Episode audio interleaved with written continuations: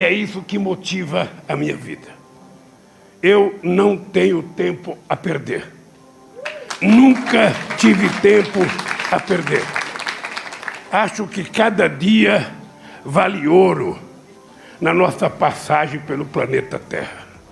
Só o fato de você acordar e você saber que você conseguiu vencer uma noite e que você vai viver mais um dia e sabe que vai acordar no outro dia respirando o ar que o planeta lhe oferece, já vale a pena a gente acreditar que a gente pode fazer mais do que apenas pensar na gente mesmo.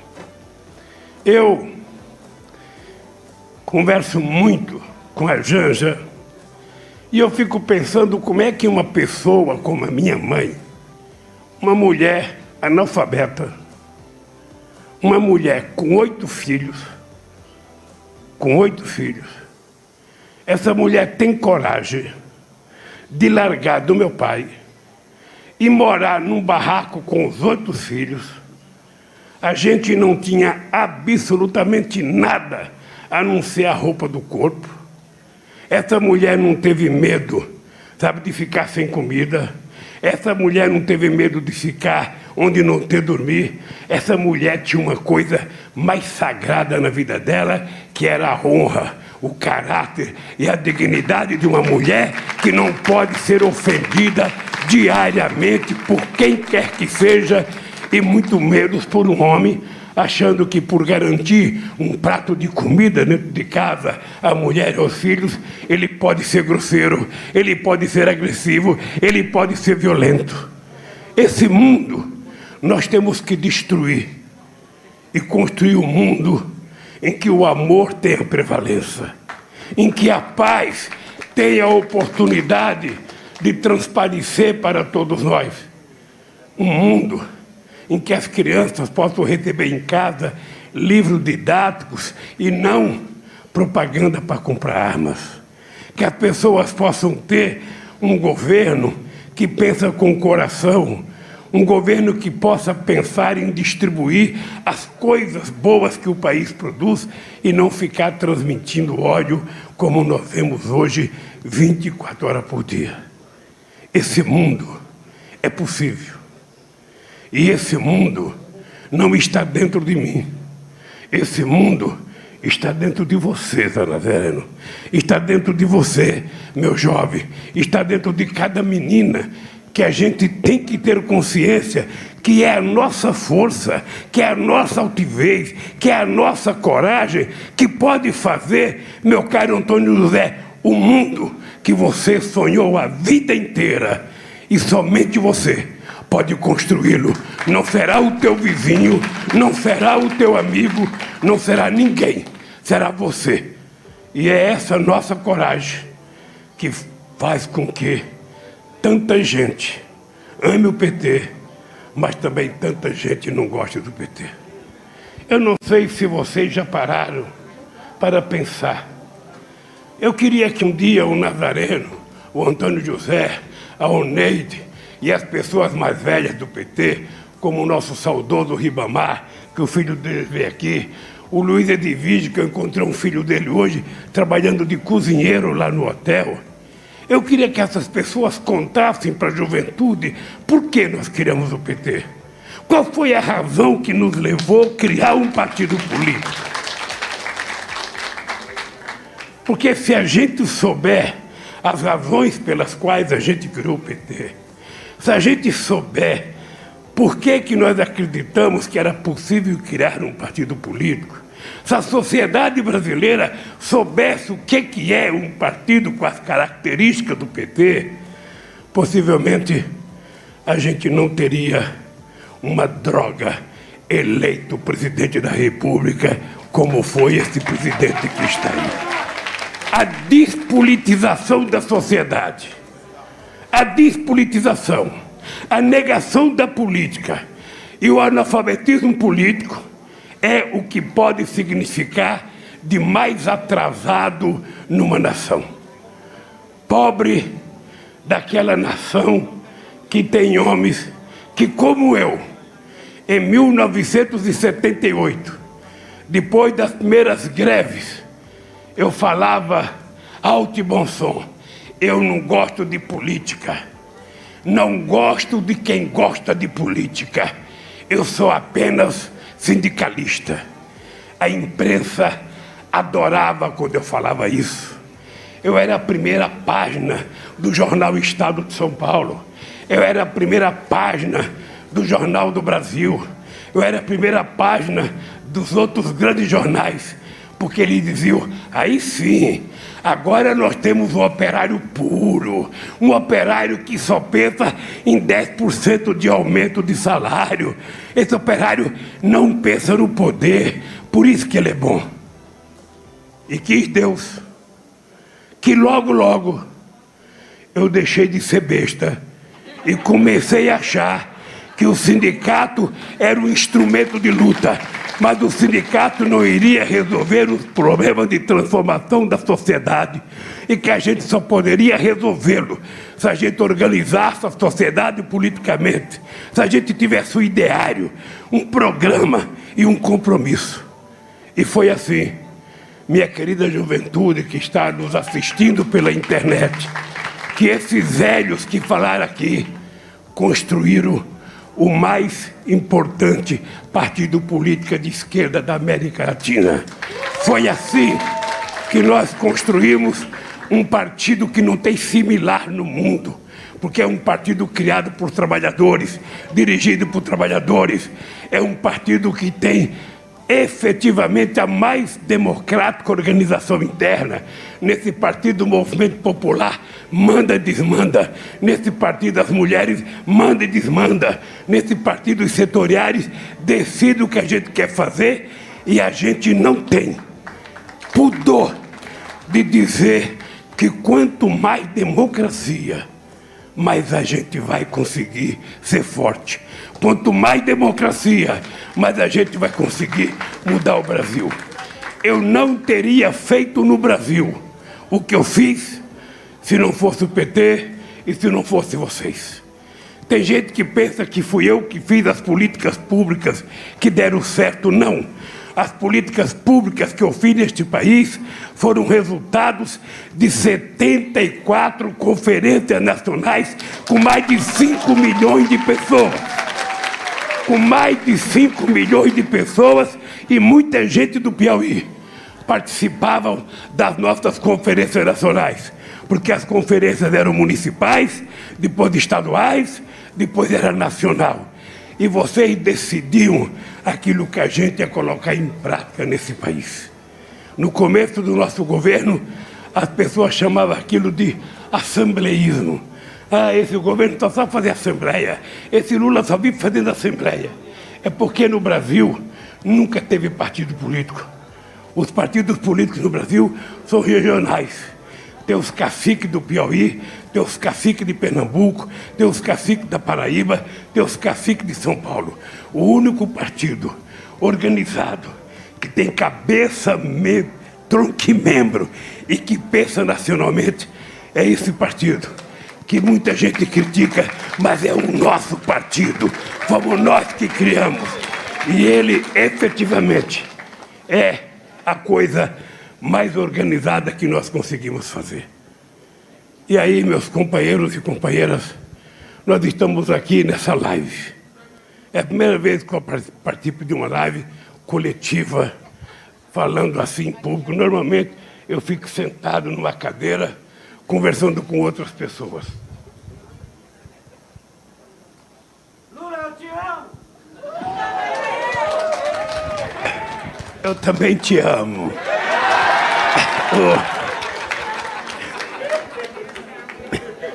Eu queria dizer para vocês, sobretudo para a juventude, que teve um tempo que eu sonhei que era possível construir um país melhor. Eu acreditava que era possível construir um país em que a gente gerasse mais empregos, que as pessoas ganhassem melhores salários.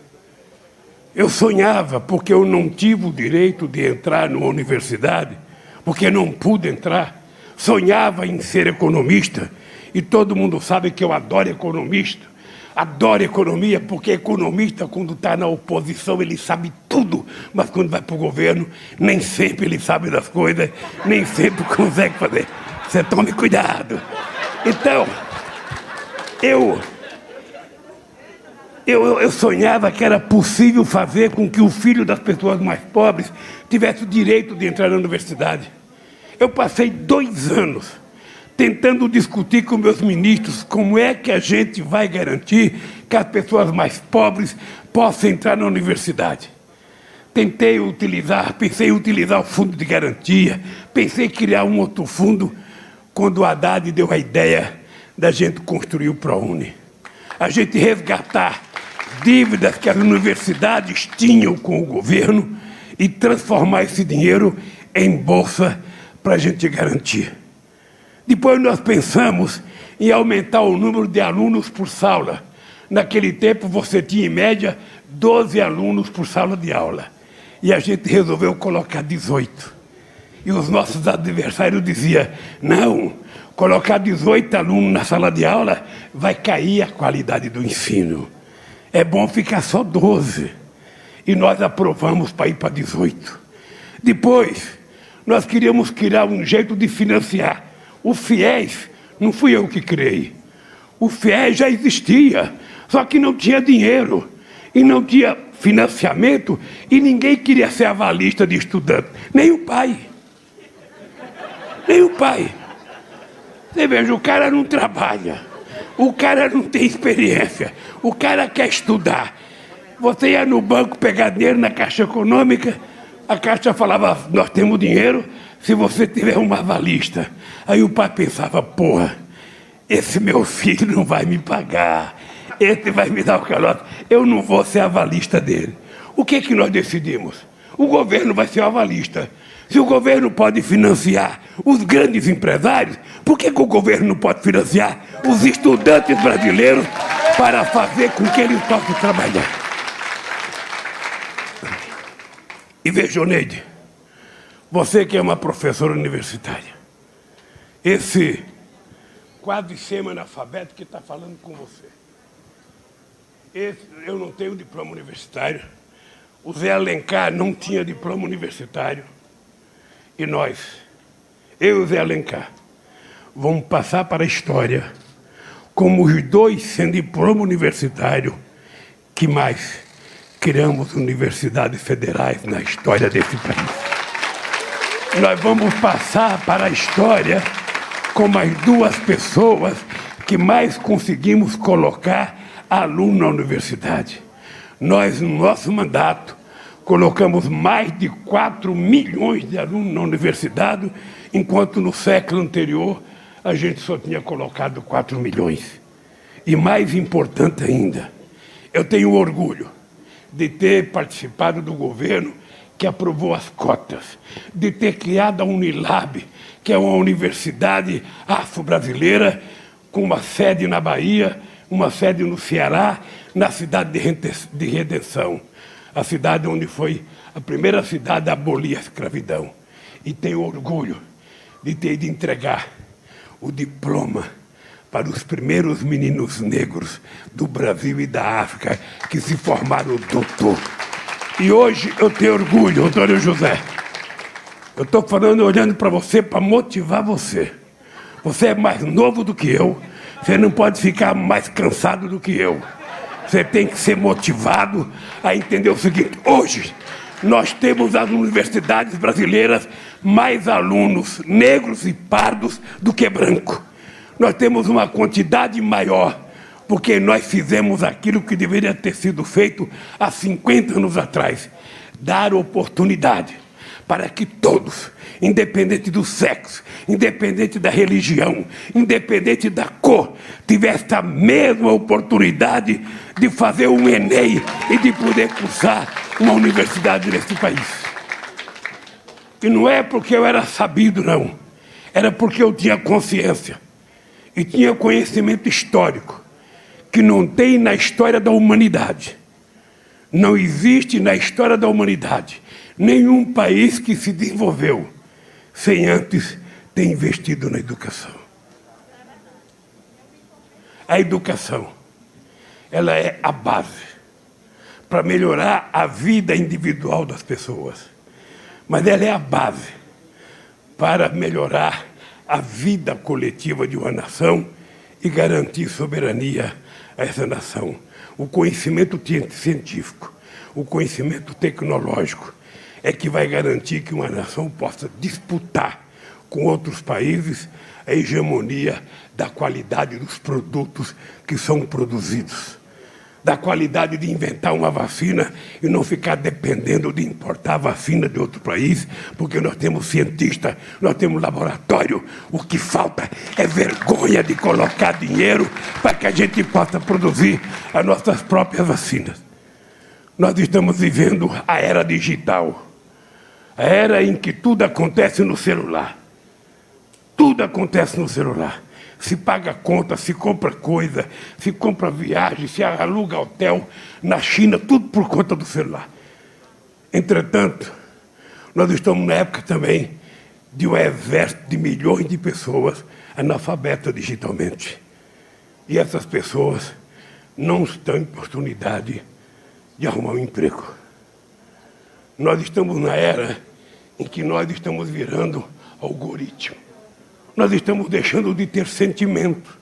Nós estamos deixando de pensar com o coração.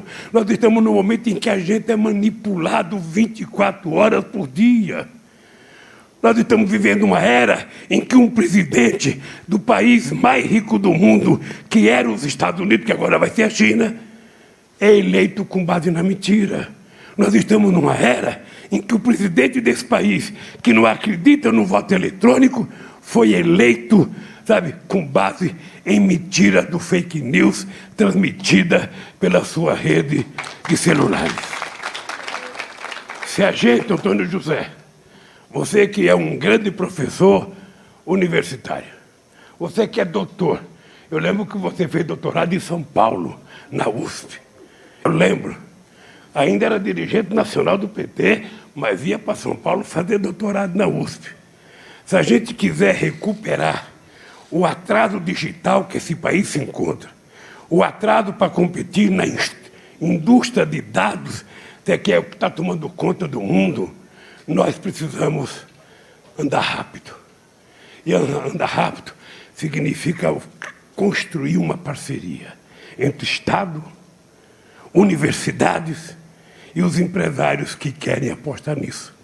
Porque as universidades brasileiras elas precisam mais do que ensinar história, mais do que ensinar matemática.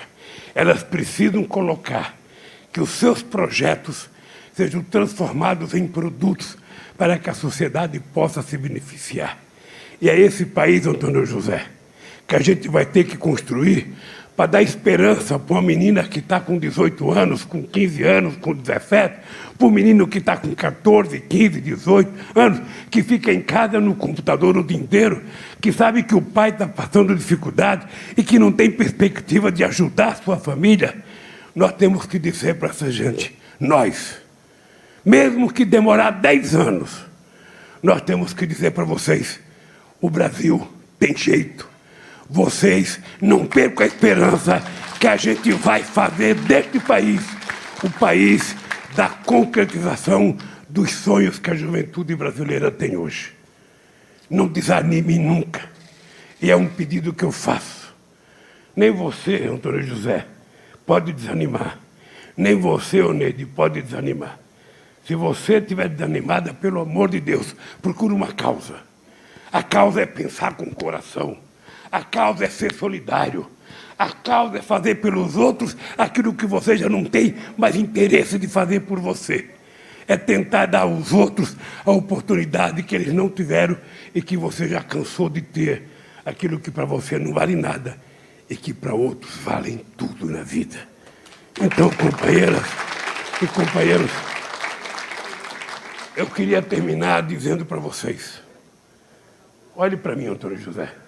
Olha, vou até tirar a máscara para você ver como estou bonito. Você pensava que eu estava feio, mas eu estou bem bonito. O que você acha que a Janja se apaixonou por mim? Eu tô... Então, eu quero lhe dizer, eu quero dizer o seguinte, não há Companheiros, não há espaço para a gente acordar desanimado. Não há espaço. E, sobretudo, para o nosso jovem. Sobretudo para o nosso adolescente. Ah, não tenho chance. Ah, eu não tenho nada. Eu fui um domingo desse, lá em São Bernardo, fazer uma reunião com cinco jovens. Todos com diploma universitário e todos sem emprego. Todos. Todos estudaram cinco vezes mais do que eu. E eu dizia para os jovens, no meu tempo, era mais fácil. Eu queria ser torneiro mecânico, e com o diploma de torneiro mecânico, eu pude chegar onde cheguei. Então você que tem diploma universitário, não desanime. Quando você acordar desanimado, ah, não vai ter nada para fazer. Ah, eu não acredito mais no PT, eu não acredito mais no Lula, eu não acredito mais, sabe, no outros partidos, eu não acredito em nada. Quando você não estiver acreditando mais em nada, pelo amor de Deus, acredite em você. Você tem que ser a pessoa que você quer que os outros sejam para você.